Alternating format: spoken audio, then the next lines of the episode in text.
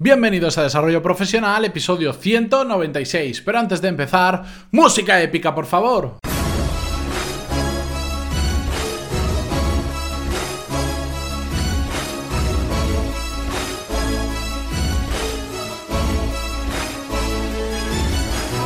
Muy buenos días a todos y bienvenidos a Desarrollo Profesional, el podcast donde hablamos sobre todas las técnicas, habilidades, estrategias y trucos necesarios para mejorar en nuestro trabajo, ya sea porque trabajamos para una empresa o porque tenemos nuestro propio negocio. Hoy es jueves 14 de septiembre de 2017 y le vamos a dedicar el programa a simplificar, un tema que me gusta mucho porque trato de llevarlo al extremo en mi día a día y que además sé que os cuesta bastante porque me enviáis muchos emails preguntándome dudas al respecto. Antes de empezar con el episodio de hoy, simplemente dejar que os recuerde que en pantaloni.es tenéis todos los cursos de desarrollo profesional y negocios donde aprender lo mismo que en un MBA, pero de forma práctica, a vuestro ritmo y por un precio mucho, mucho más accesible que el de un MBA tradicional, porque por 15 euros al mes tenéis tarifa plana de cursos. Y dicho todo esto y hechas las presentaciones, vamos con el episodio de hoy. Resulta que a más compleja hacemos una tarea, mayor es la probabilidad probabilidad de que no la hagamos o no la terminemos, simplemente por su dificultad, por ejemplo, porque si es una tarea que termina siendo tan complicada, nos dará, por un lado, pereza afrontarla, ¿Qué es la pereza afrontarla? Bueno, al cabo del día tenemos un montón de cosas que hacer y cuando sabemos que hay una que es muy difícil, muy compleja, pues, pues tendemos a qué? A chutar el balón hacia adelante y decir, ya lo hago mañana o ya lo hago la semana que viene. Eso se llama procrastinar. Lo vimos en el curso de productividad y de hecho la pereza era uno de los principales factores de la procrastinación. Otro factor es el miedo a afrontar la propia tarea, que esto nos pasa cuando son demasiado complejas, pues el solo pensar en tener que hacer esa tarea en concreto ya nos da miedo y no lo queremos afrontar. Y por, y como consecuencia, tendemos a dejarla para más adelante y se nos va acumulando en nuestra lista de tareas y son de estas que se nos alargan meses, meses y meses y, y jamás les metemos mano por el miedo que le tenemos a la dificultad de esa tarea. Otra, otro motivo por el que solemos no terminar o no hacer esas tareas complicadas es porque solemos irnos mucho por las ramas. A más complejo se va haciendo una tarea, más intentamos investigar, más herramientas intentamos utilizar, intentamos hacer más cosas que al final lo que se traduce es que no las podamos terminar absolutamente nunca. Y es que tendemos a hacer de forma natural las cosas mucho más complejas de lo que son por tres motivos principalmente. El, el principal motivo que podríamos destacar es que no pensamos en lo que es estrictamente necesario de una tarea.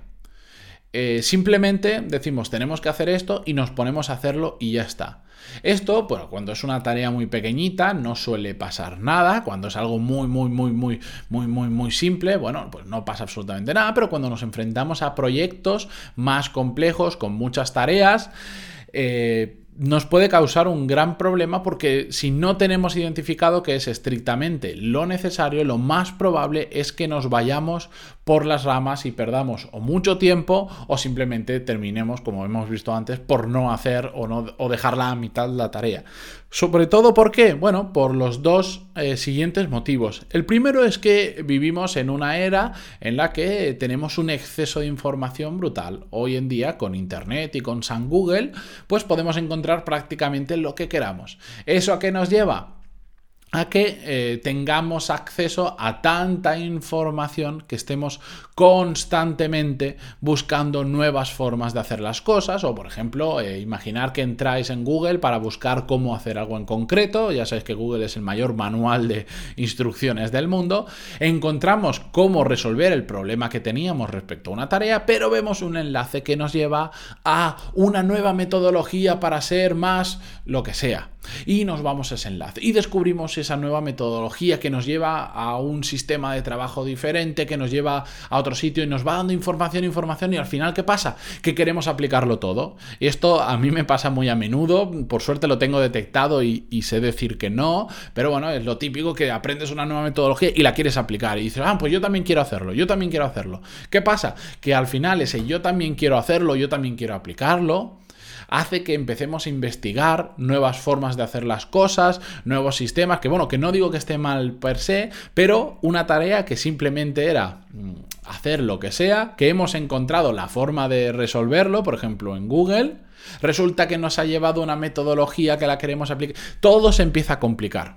También Pasa mucho porque además de un exceso de información, actualmente hay un exceso de medios. Hay una cantidad de herramientas brutales, herramientas súper generalistas, pero también herramientas súper específicas para hacer cada una de las cosas que nos podamos imaginar. Y estamos constantemente buscando cómo hacer todo con esas herramientas nuevas y muy específicas.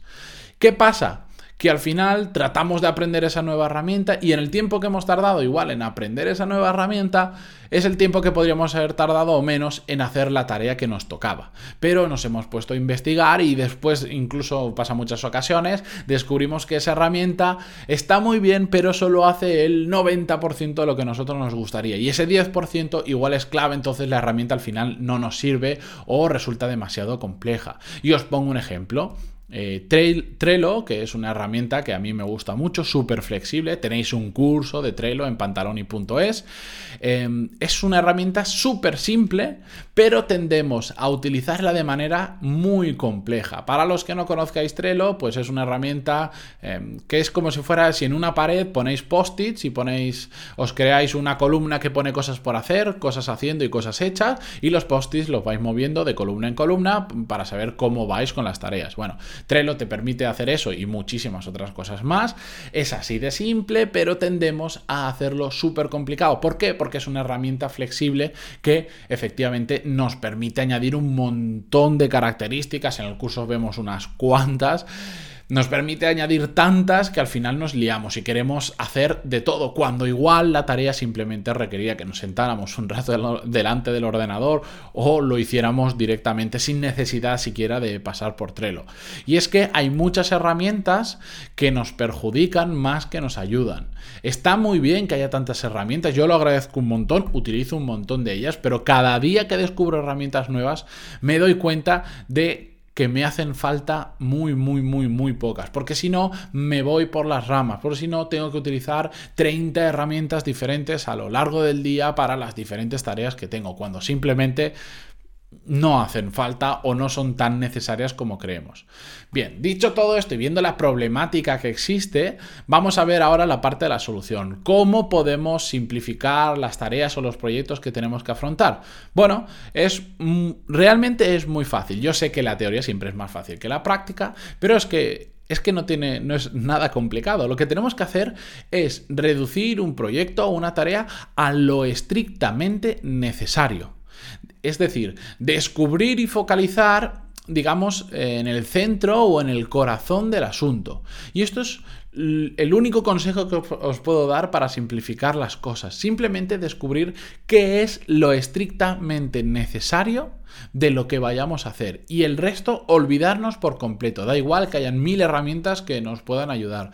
Da igual que lo podamos mejorar con tal o tal otra característica. Da exactamente igual. En el momento en que descubrimos qué es lo estrictamente necesario, tenemos la mitad del camino recorrido. Después solo tenemos que focalizarnos en ello y tomar acción. Y para demostraros esto, os quería poner cuatro o cinco ejemplos eh, de la vida real que todos podemos aplicar en nuestro día a día o que os pueden servir de inspiración para simplificar en algo que estéis haciendo. El ejemplo más obvio que siempre se me ocurre cuando explico esto es eh, aprender idiomas. Bueno, lo típico cuando vas a aprender un idioma es que te sientan en una clase y te empiezan a decir, bueno, hoy vamos a aprender los colores y te sueltan una ristra de 30 colores diferentes. Dice, ostras, pues en castellano igual me cuesta hasta mencionar 30 colores diferentes y ahora me lo tengo que aprender en inglés. Y lo mismo nos pasa cuando nos enseñan vocabulario, por ejemplo, de casa, del cuerpo humano, etcétera, etcétera. Que no digo que no sea interesante aprenderlo, pero en el día a día lo que tenemos que, lo que, tenemos que hacer es reducir a lo estrictamente necesario. ¿Qué es lo estrictamente necesario? Bueno, pues si estamos aprendiendo un idioma de cero, no estoy hablando de un... de de aprender de forma avanzada un idioma para escribir eh, un libro, por ejemplo, sino cuando aprendemos desde cero, lo estrictamente necesario es lo que vamos a utilizar en el día a día. En el día a día vamos a utilizar 30 nombres diferentes de colores, no, probablemente utilicemos, no sé, 7, 8, eh, blanco, negro, rojo, azul, amarillo y verde Solo con aprender esos ya habremos aprendido el 80 o el 90% del nombre de los, colores, de los colores que se utilizan habitualmente. Después, cuando vayamos mejorando, podremos ir, a, ir eh, añadiendo matices y podremos decir el verde limón, el, el rosa, el fucsia y el no sé cuánto. En, los idiomas es un ejemplo súper clarísimo. Aprendemos el lenguaje de una casa y con que aprendamos las estancias básicas es suficiente, pero aprender nombres de estancias que igual solo tienen las grandes mansiones no nos sirve de absolutamente nada, depende del nivel en el que estemos. Otro ejemplo, que este mm, lo veo muy, muy habitualmente, porque me lo preguntáis bastante por email o en las sesiones de, de consultoría que hago por Skype lo veo, es planificar en exceso la semana. Bueno, los que estáis apuntados a los cursos, cuando hacéis el curso de productividad, ahí ya lo digo mucho, pero la tendencia es intentar planificar en exceso una semana y detallar casi hasta cuando vamos al baño. Y eso no tiene ni, no aporta absolutamente nada. Planificar la semana, ya, ya, ya, tengo muchos episodios hablando de ello, ya sabéis que los recomiendo mucho, pero no hace falta saber a qué hora tenemos que ir al baño. No, hay que hacer grandes grupos. Yo cuando, por ejemplo, hago este podcast, yo divido entre guion, entre grabar y entre subirlo. Tres puntos. De hecho, podría, si lo hago todo a la vez, podría hacerme un único bloque en el calendario que fuese podcast número 196. Porque yo ya sé que ahí dentro tengo que hacer el guion, tengo que grabarlo, editarlo, subirlo y hacer el post.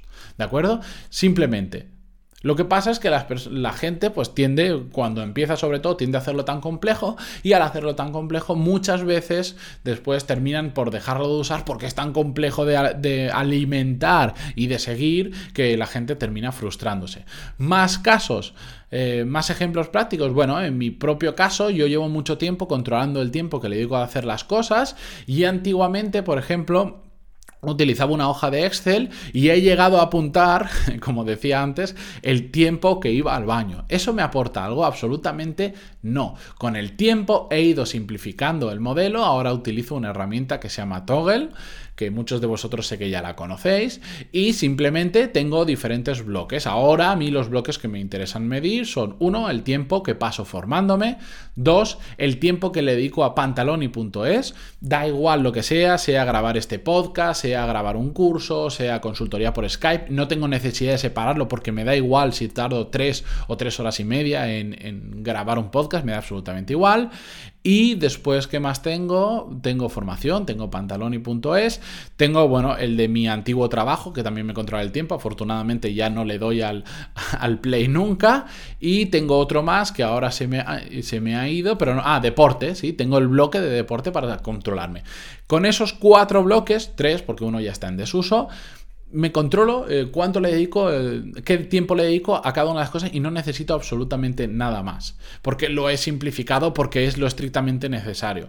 Otro caso que os podría poner práctico, tengo una, una clienta con la que hago sesiones por Skype, quería, bueno, le habían comentado que eh, la, probablemente la iban a ascender en un tiempo debido a cambios en la empresa y bueno, empezamos haciendo la sesión, ella me preguntaba sobre qué podía estudiar para mejorar en su trabajo, qué máster podía hacer, ya estaba buscando diferentes másters de gestión, etcétera, etcétera. Cuando empezamos a hablar, lo que vimos era que tenía que descubrir que era lo estrictamente necesario para su posible nuevo puesto de trabajo. Y lo que hizo fue tan simple como ir a hablar con su jefe y preguntárselo directamente. Mira, como probablemente consiga este ascenso, quiero saber exactamente eh, qué esperas de mí y en qué aspectos debería mejorar. Su jefe le dio su visión y junto con la visión de su jefe y lo que ella pensaba que podía mejorar más y que podía mejorar menos, hemos ido estableciendo un plan de trabajo y un plan de formación. Podría haber buscado un máster de lo que fuere en su, en su área y haberlo hecho, sí, pero seguramente habría aprendido un montón de cosas que no le sirven para lo que ella ahora mismo necesitaba. Lo que hemos hecho ha sido simplificar y buscar lo estrictamente necesario para focalizarnos en ello. Otro caso concreto de otro cliente em, que quiere cambiarse de trabajo porque no está del todo a gusto en la empresa que está. Bueno, podríamos tirar, em, disparar con un bazooka a diferentes ofertas de trabajo, pero lo que hemos hecho ha sido descubrir qué es exactamente lo que a él le gusta, en qué sector le gustaría estar, conforme a lo que ya sabe, la experiencia que tiene y lo que le gusta. Y a partir de ahí hemos hecho un listado de empresas que a él, donde a él le gustaría trabajar, donde creemos que puede tener más futuro y nos estamos focalizando en poder entrar en alguna de esas empresas. Podríamos simplemente subir nuestro currículum a, a, LinkedIn y ponernos a tirar a cualquier oferta. Sí, pero lo que hemos hecho ha sido focalizar, simplificar todo el proceso para en lugar de tener que meternos en 100 ofertas de trabajo, solo intentar acceder a 20 ofertas de trabajo, pero con una certeza mayor de que en alguna de ellas nos vamos a coger porque nos estamos preparando para cada una de esas ofertas de trabajo. Y con esto voy a dejarlo, se me ha hecho un poquito más largo el episodio de hoy, pero es que quería poneros más ejemplos prácticos. Sé que es viernes, sé que es un... Ah, no, perdón, hoy es jueves, hoy se me ha ido ya la cabeza. Hoy es jueves, no pasa nada, mañana prometo que compensaré y lo haré un poquito más corto. Espero que os haya gustado, que sea muy útil. Si tenéis alguna duda, ya sabéis que podéis escribirme a pantaloni.es barra contactar y ahí os ayudaré en la medida de lo posible. Muchísimas Muchísimas gracias por estar ahí, por vuestras valoraciones de 5 estrellas, vuestros me gusta y comentarios en iVoox, en iTunes y donde sea. Muchísimas gracias y nos escuchamos mañana con un nuevo episodio no tan largo. Adiós.